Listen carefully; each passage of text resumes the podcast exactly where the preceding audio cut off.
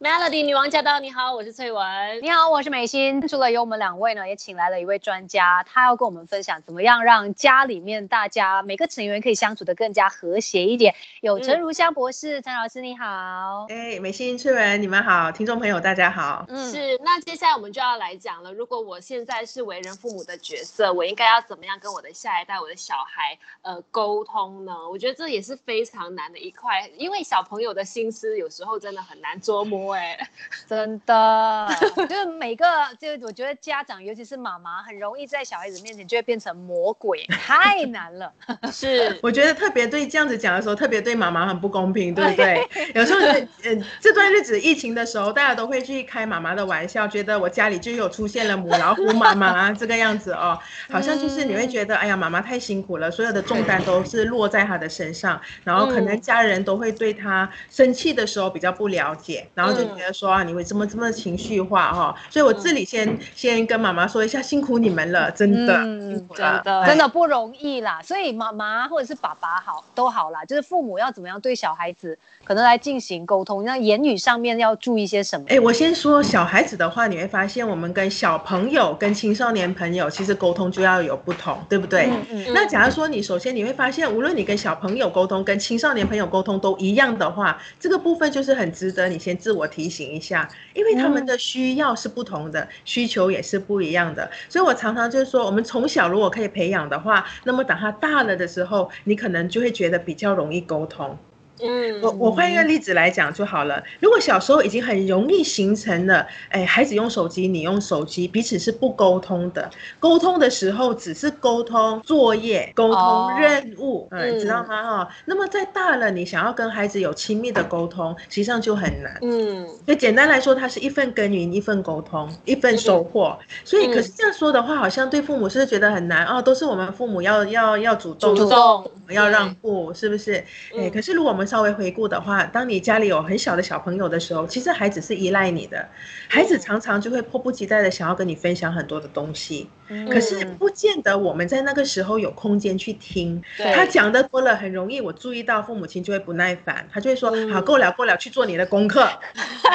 好可怜，哎，这这真的就是现实哎。哎，你就会发现小孩子怎样，小孩子就突然一脸就失望的表情露出来了，对不对？可是你可能那个时候还在用电脑，那个时候还在用手机，你可能来不及可以看得到他失望的表情，或者你心里面知道了，可是因为你忙着手上的事情。的时候，你其实也很容易忽略掉。那假设说孩子失望的时候，这个时候孩子跟你发脾气，他就很容易让你更生气。你就觉得说，嘿，我在做正经事，哎，妈妈在做要爸爸在做很重要的事情，哎，你能不能哦，要配合一下，你先去做你的事情吧。我们常常也很希望这样。所以为什么会说起这一段呢？其实小时候大部分的孩子都会想要在情感上面依赖我们，黏着我们。所以这个时候其实。是一个把握培养关系和培养沟通一个很重要的时期。那我们怎样在这个时候多做一点这样的沟通呢？实际上就要多听听孩子心里面的世界，他的想法、感受、他的看法。那因为我们心急嘛，简单来说，我们是父母嘛，常常如果孩子有困难的时候，我们很快给孩子出主意，我们很快的想要孩子说，你就这样啊，为什么你不要做那样？你就应该是如此如此。我们很快的，因为我们关心孩子，很快出主意。可是孩子当下就被我们怎样？打断了，他就他心里面的委屈，他没有来来得及说。那么再来，在华人家庭，我们不是一个习惯讲感受、讲感情、讲委屈的一个家庭，对不对？呀，我们常常很容易发出来的东西就是我不耐烦，甚至我生气。可是我们会把最脆弱的一个情感留在自己心里面，除非有人真的听到，有人真的给我们空间去说出来。所以越小的孩子。这样的一个空间，如果我们可以去创造给他的话，那是一个很重要的部分。对，所以就是可能需要花更多的心思，真的是要抽离开来，把专注力放在孩子身上。但我觉得有时候可能家长很容易会犯的一个通病，就是会不小心命令式的。说一些话，对小朋友来说，应该他也是相当大的一个打击吧。反过来说，实际上，因为父母在家庭里面，他就是一个父母，他有他的权利的，所以命令式的东西，他其实并没有真的不好。嗯，那你看，如果小朋友能够去听命令，去做该做的事情，他长大后，实际上在进入社会，他可能比较好过一点，对不对？比较有纪律一点。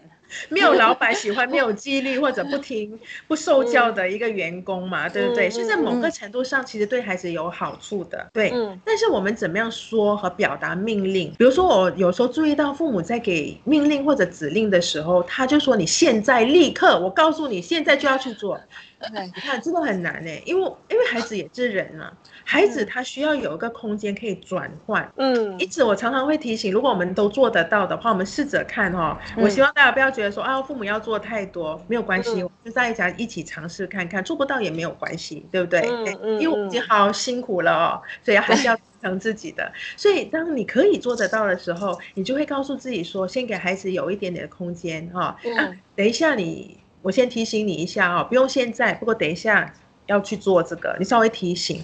，OK？那再来一个，你如果常常孩子需要你提醒才会主动的话，那你这个时候也可以稍微提醒一下自己，你是不是提醒太多了？你提醒太多的时候，孩子的自主性跟主动性就会变得减少。你知道他是很很同意的，对不对？比如说我本来自动自发会去做这件事情，可是我每一次没有做之前，我都要被你指示了才做，我久了就会失去自己的主动的能力。嗯，所以也就是越小的时候，如果我们可以越注意到这一点的话，那么孩子长大了，他其实就更加能够自动自发，他就不会说你一个动作，他就变得一个指令。啊，这个也是在沟通里面很重要的一个部分。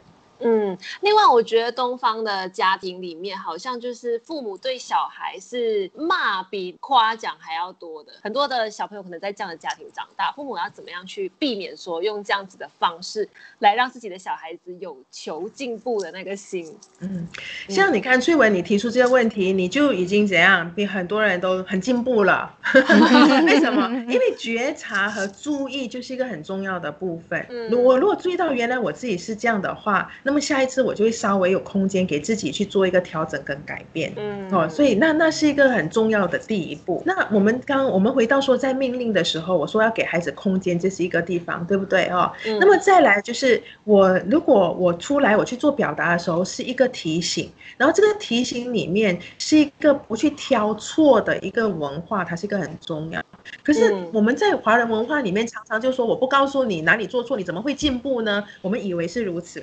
所以，我们很容易指责多了，其实孩子也很容易自责。所以，久而久之，你发现其实孩子各方面都很好，可是就是对自己没有是信心。嗯，缺乏信心，为什么？因为常常在指责里面，在自责里面长大，所以这个作为一个提醒，如果我们希望我们的孩子变得有自信的话，其实为什么不要给他多一点的鼓励呢？就是你把孩子做到的地方给他指出来，可是指出来并不是说你变成常常哦夸奖孩子的父母，你整天就会跟孩子说好棒哦，你好厉害哦，久了其实也没有也没有效，因为孩子会觉得说有吗？我哪我哪里厉害了，对不对？哎，所以鼓励要鼓励在对的地方上面，那他才能够达到培养孩子有自信的地方。